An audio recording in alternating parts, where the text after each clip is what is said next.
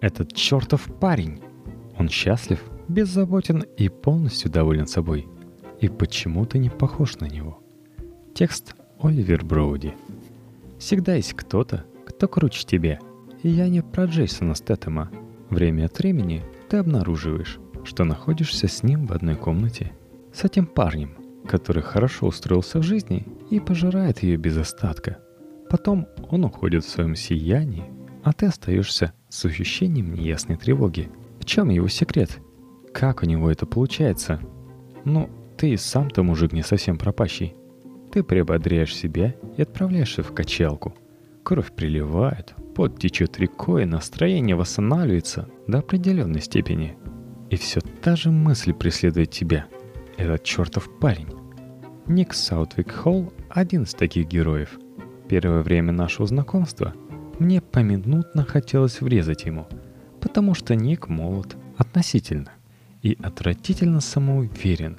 Он блондин, у него короткая модная стрижка и подходка серьезного бодибилдера. Ему 26 лет, но от него исходит такое ощущение власти и силы, какого не встретишь и у вдвое более старых олигархов. И что самое противное, его самоуверенность никого не раздражает, его манеры легки, в запасе всегда есть шутка. Знакомство с Ником может поразить до глубины души. Тебе вдруг померещится, что ты встретил старого друга. Мы не привыкли к такой открытости и отсутствию второго дна в людях. Наша жизнь заставляет нас быть тактически осторожными – и разумно смотрительными. Проще говоря, не слишком-то доверять другим людям и отовсюду ждать беды. Но Ник не таков. Где бы он ни был, чем бы ни занимался, у него открытый взгляд, он улыбается. Скотина. Вот прямо сейчас он рассказывает, как смотрел игру Red Sox со своим больным дедом, чтобы поддержать беднягу. Любой счел бы эту историю слишком откровенной но Ник громогласно разносит ее по всей округе прямо с верхушки клена. Нику все равно. «А как ты думаешь, Стив?» — кричит Ник своему помощнику на земле. «Если я отрежу себе ногу бензопилой тут, наверху, ты поднимешься за мной или спилишь дерево вместе со мной и посмотришь, что получится? Я пойду за кофе и подумаю над этим». Следует ответ. «Стив не может размышлять без кофе», — заключает Ник. Так что я не принимаю это на свой счет. Несколько месяцев назад я нанял Ника, чтобы убрать пару высоких дубов с моего двора. После этого я постоянно сталкивался с ним в городе и каждый раз задумывался, почему этот чертов парень так счастлив. Может, это не какая-то особая мудрость, а следствие того, что Ник проводит дни на верхушках деревьев. Это мы с тобой, офисные крысы, а Ник работает на свежем воздухе, руками, с постоянным ощущением опасности. Но даже в этом бизнесе, где много любителей побыть на свежем воздухе, его считают выскочкой. Ведь он предпочитает страховочную систему и старомодные кошки современному грузовику с подъемной клетью. Ник делает это ради спортивного интереса. А может быть, Ник просто дурак и деревенщина, и секрет его счастья в том, что он не понимает, что творится вокруг – Каждого из нас что-то беспокоит. Деньги, социальный статус, старший брат, а еще хуже младший брат, который больше преуспел в жизни. Какая-то скучная причина всегда заставляет тебя защищаться, быть скованным, не дает раскрыться лучшему тебе. А ирония в том, что только лучший ты может открыть дверь в жизнь, о которой ты мечтаешь. В жизнь без беспокойства. В общем, мы каким-то образом даже сдружились с Ником. Так я хотел понять его секрет. И теперь я иногда прихожу посмотреть, как он работает. Завалив двухтонный клен, Ник весело отряхивается и машет мне. «Поехали, мне надо поговорить с мужиками». Мы уселись в его Ford F-350 и отправились на окраину. Пола и Билли мы подобрали на обочине. Полу, на взгляд, лет 35, сухопарый, с тонкой бородкой и татуировками, выглядывающими из-под рукавов курки. Нервно вертит в руках самокрутку. Билли — лунноликий парень лет двадцати. «Но, — говорит Ник, — что надумали? Что велит вам ваш разум?» И вот так запросто пикап дровосека вдруг превращается в передвижную реабилитационную сессию. Когда Ник не занят валкой деревьев или тренировками с хоккейной командой, которую он недавно собрал, или накачкой своих стальных мышц, или воспитанием пятилетнего сына, он управляет двумя благотворительными домами трезвости, убежищами, где зазевавшийся алкоголик может осидеться и привыкнуть к своему новому статусу, не возвращаясь в привычную среду с ее соблазнами. В одном из этих домов и живут Пол и Билли. Точнее, жили до вчерашнего вечера, пока не надрали стельку. Ник говорит, что им придется научиться крепко стоять на ногах без посторонней помощи, если они все еще надеются снова взглянуть миру прямо в глаза. Он говорит, что настоящие изменения не происходят за ночь. Он говорит им все то, что им надо услышать. Несколько раз его речь прерывается звонками. Клиент, потом парень, который вышел из тюрьмы и ищет ночлег. Ник не знает, как у таких людей появляется его номер.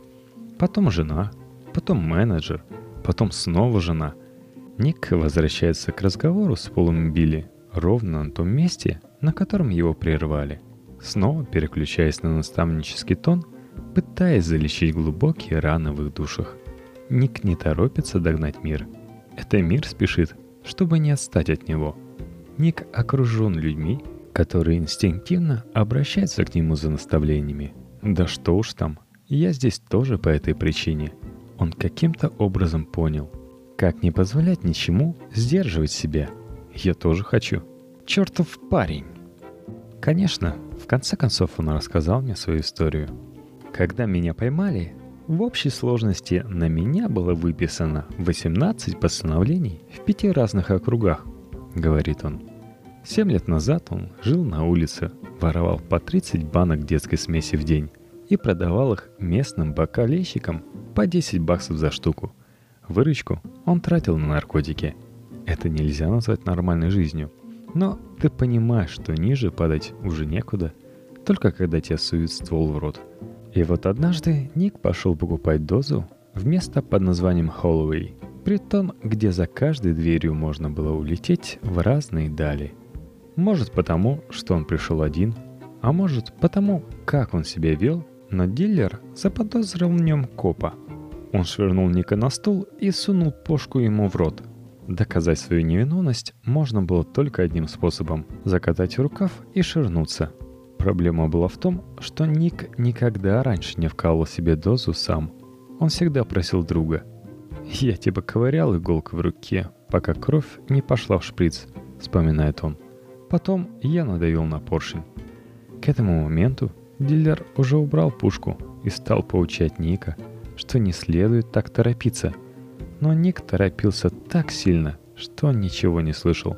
Даже сегодня он не знает, от чего бежал тогда. От бездельника отца, который ушел, когда Ник был маленьким, или от своих ошибок, которые он не смог исправить, или от внутреннего недовольства миром, в котором он не мог почувствовать себя дома. Но всему этому должен был наступить конец. Момент, когда ты прекращаешь бежать и поворачиваешься, чтобы посмотреть, что же там тебе преследует. Может это храбрость, а может истощение. Но в конечном счете ты понимаешь, что жизнь в бегах не стоит того. Для Ника такой момент наступил в тюрьме. Его поместили в камеру с 20 другими заключенными.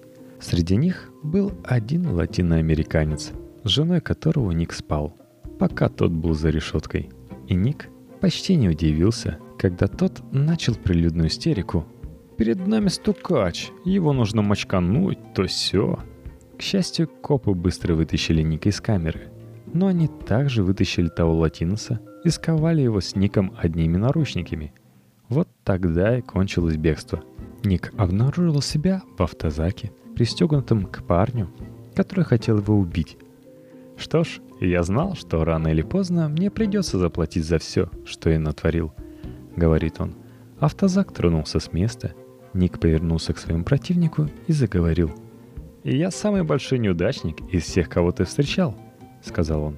«Я только что слез с кокаина, и если ты хочешь избить меня, то можешь сделать это. И я не могу защищаться. Меня трясет. Я не хотел оскорблять тебя, продолжал он. Я был возбужден и одинок, и я переспал с ней. Вот так. Он зажмурился в ожидании удара, но ничего не случилось. «Я хочу убить тебя», — сказал парень. «Но я не хочу этого делать, потому что я понимаю, с каждым может случиться». «Вот черт», — подумал Ник.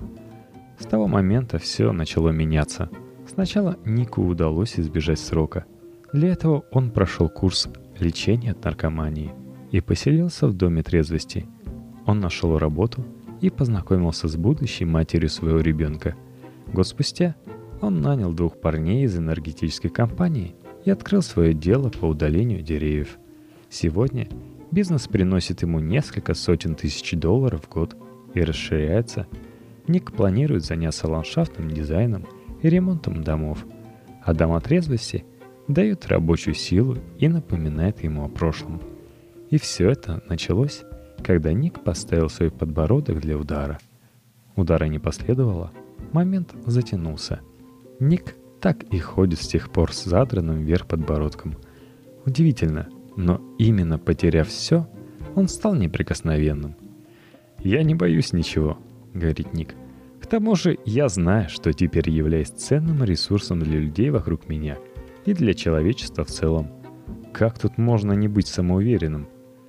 Его история поднимает важный вопрос, на который какая-то часть меня предпочла бы не отвечать, что если жизнь не дала тебе момента, когда ты стоишь лицом к лицу со смертью?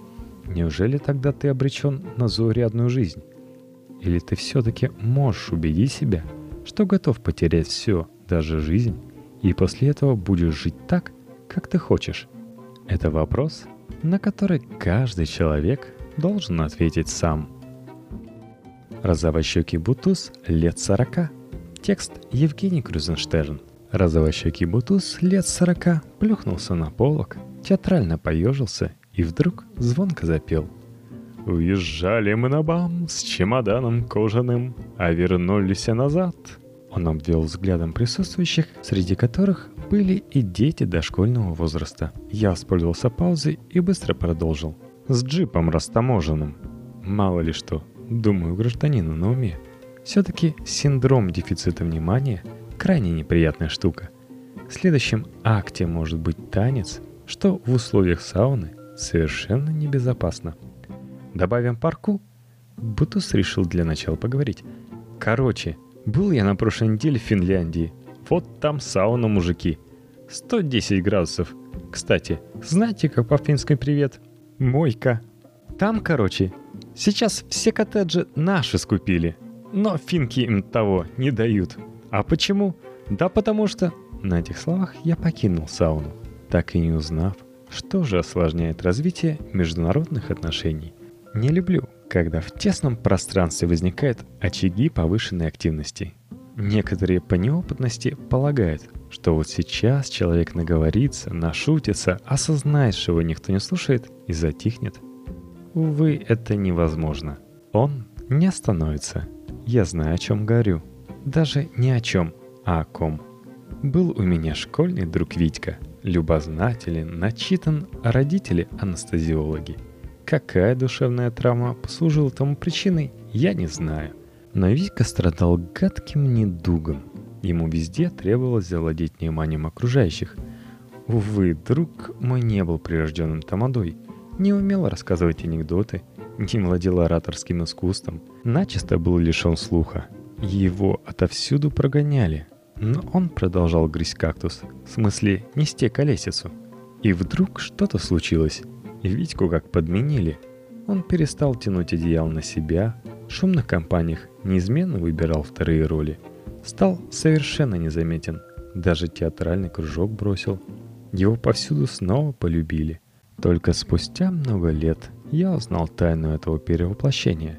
Для поступления в университет Витьке понадобилась медицинская справка, в которой, среди прочего, фигурировал банальный соскоб на яйцеглист. Соскоб этот раньше делался так. В специальном кабинете сквозь окошко медсестра выдавала спичку с ваткой, а потом забирала. Но моему другу необычайно повезло. Именно в этот день поликлиника перешла на новый способ получения соскоба при помощи скотча. Витьку отправили не в кабинет, а в лекционный зал. Другого бы это насторожило. Но сын анестезиологов полностью доверял системе здравоохранения. Закрыв за собой дверь, он весело начал «Здравств!» но осекся. Врача, седую даму аристократического вида, возвышающуюся на специальном подиуме, окружала толпа студентов, человек сорок. Они что-то записывали. Только Витька сделал шаг назад, как услышал ласковое «Снимайте штаны!» Дама обернулась к студентам.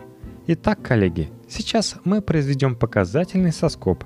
Нам поможет вот этот пациент». Она указала сначала на Витьку, а потом на табурет. «Будьте любезны, вставайте сюда, снимайте штаны, наклоняйтесь». «Господи», — думал Витька, сгромождаясь на табурет. «Это что же? Это зачем же? За что?» Он физически чувствовал на себе внимание каждого присутствующего. Страшно неприятно и неуютно. Когда Витька уже решил бежать, врач сказала, «Девушки, выйдите». Из 40 человек ушли 39. Остался один задумчивый юноша. Хотя, казалось бы, открывшиеся виды не каждого подвигнут на раздумье. Так вот, на моей памяти это единственный случай, когда соскоб на ясоглист дал результат еще до отправки в лабораторию. И единственный раз, когда человека, который думал, что миру не хватает его речей и шуток, удалось заткнуть, комментирует практический психолог Каминат Касимова. На примере Виктора мы видим типичный пример психологического взросления. Подростковый возраст для каждого является переломным, переходным. Одна из задач развития тут – преобразование социализации, то есть освобождение от опеки родителей и вхождение в группу сверстников. И делает это вчерашний ребенок так, как умеет, то есть как его научили в семье. Предположим, Виктор был единственным ребенком в семье, состоящей из полного комплекта бабушек, дедушек и прочей родни. Любое его высказывание поощрялось и встречалось с умилением. Однако та же ролевая модель в широком социуме оказалась неэффективной. Многократно отработав неуспешный сценарий, а в конце концов заработав на нем не одну психологическую травму, Виктор сделал выбор в пользу более успешного и социально одобряемого. Почему это случается не со всеми? Вспоминаем пример с 40-летним мальчиком из начала рассказа. Это уже совсем другая история. Желаю вам быть успешными во всем всегда, особенно в отдыхе на выходных. Желающим поддержать наш подкаст хотя бы морально рекомендуется записываться в группу ВКонтакте vk.com подкасте. Адрес есть в шоу-нотах широкие возможности в комментировании, распространении и получении свежих выпусков –